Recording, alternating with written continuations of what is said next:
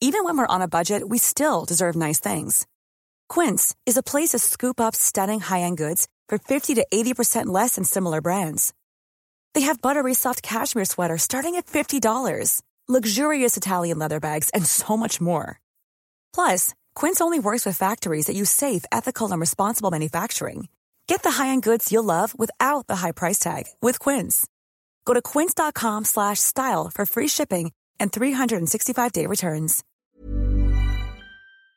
The I didn't realize you liked me that way deal. Because it's one thing to receive McDonald's, but an entirely other thing to know that they woke up early to face the world and bring you McDonald's breakfast still hot in the bag. Appreciate you.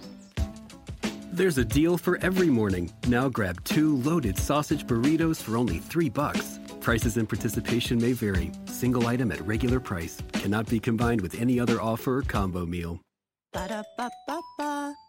El índice de precios del productor, los precios que cobran los productores industriales a los mayoristas cuando les venden su producción, se ha disparado en Alemania hasta el 25,9%.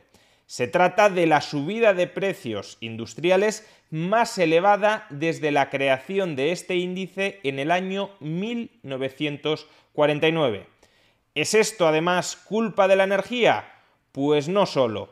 Si eliminamos el componente energético de este índice, los precios industriales se siguen incrementando un 12,4% con respecto a febrero del año 2021.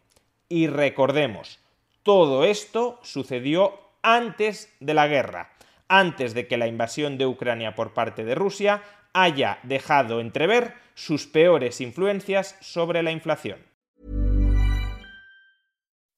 When you make decisions for your company, you look for the no-brainers. If you have a lot of mailing to do, stamps.com is the ultimate no-brainer. Use the stamps.com mobile app to mail everything you need to keep your business running with up to 89% off USPS and UPS. Make the same no-brainer decision as over 1 million other businesses with stamps.com. Use code PROGRAM for a special offer. That's stamps.com, code PROGRAM.